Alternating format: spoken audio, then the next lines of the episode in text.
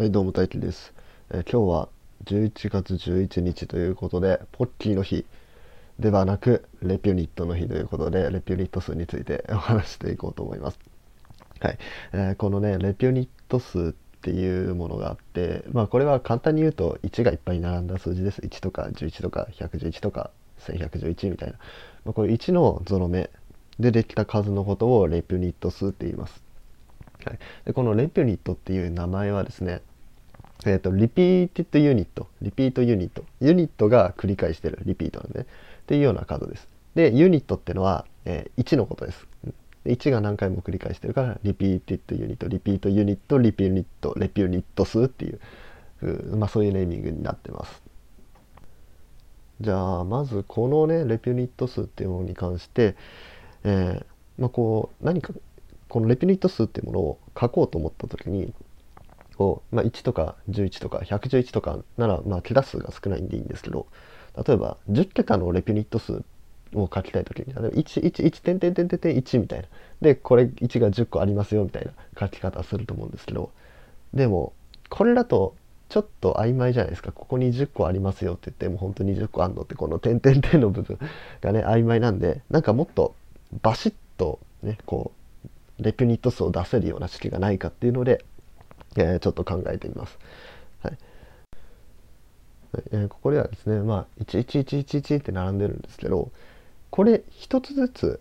分けてってもいいんじゃないかってこう1がいっぱい並んでるんですけどこの1とこの1とこの1とこの1っていうふうに1個ずつ区別して考えてみたらどうだろうっていうことを考えます。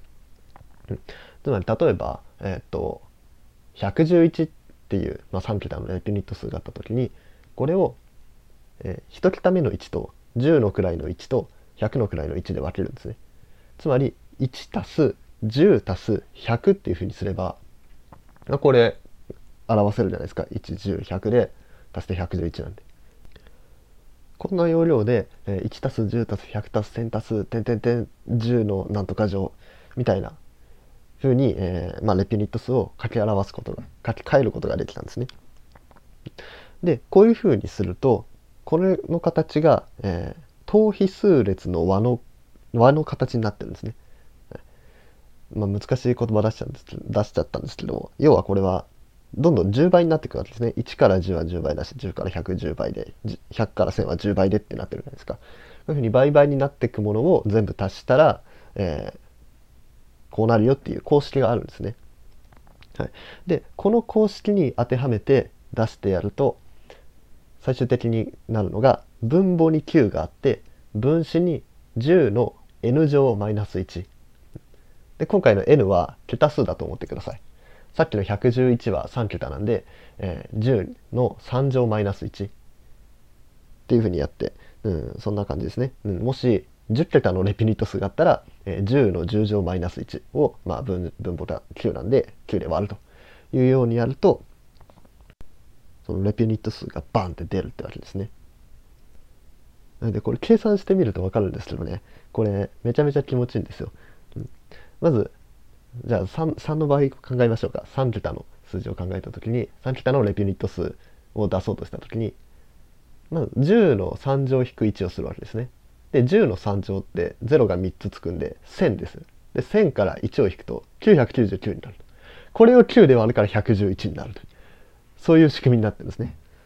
もう一つ言った10桁の場合も一緒です。えっ、と10の10乗っていうのは、えっ、と0が10個続いて先頭に1があるような数ですね。だから11桁の数なんですよ。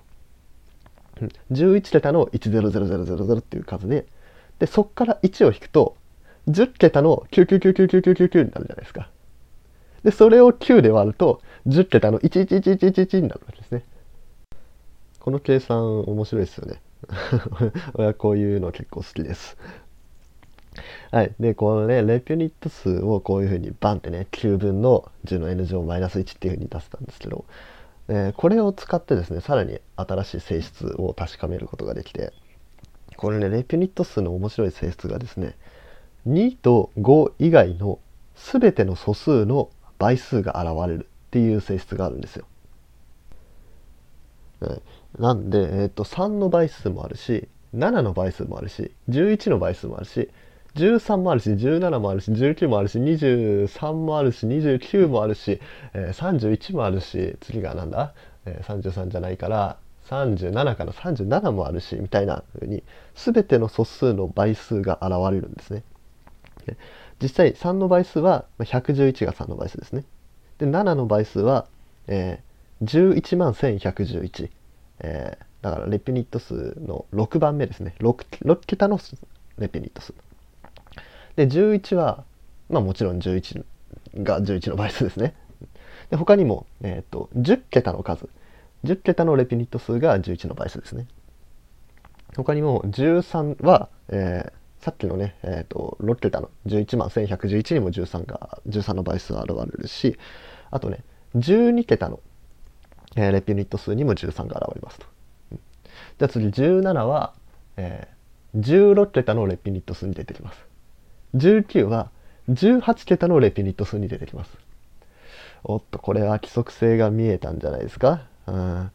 7は、えー、6, 6桁のやつに出てきて11は10桁のやつに出てきて13は12桁のやつに出てきて17は16桁のやつに出てきてっていうふうにこれはね実際そうなることがね確かめられるんですねそのさっき出てきた9分の10の n 乗マイナス1っていう形あるじゃないですかでそれに、えーと、フェルマーの小定理っていうものを使うんですね。でそしたらこうなることが確かめられます。詳しいことを知りたい方はあのググってください。うん、まあでもこれ面白いですよね。2と5以外の全ての素数の倍数が現れるというのがね。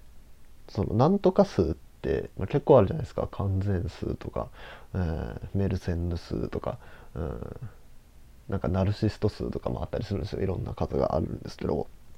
こう全ての素数の倍数が現れるっていうのはこうレピュニット数特有の性質なんですよね。でそれの証明もねフェルマーの小定理っていう綺麗な、えー、定理、まあ、フェルマーの小定理って結構綺麗な形なんですよね。でこういう綺麗な形の定理を使って証明できるっていうのもあって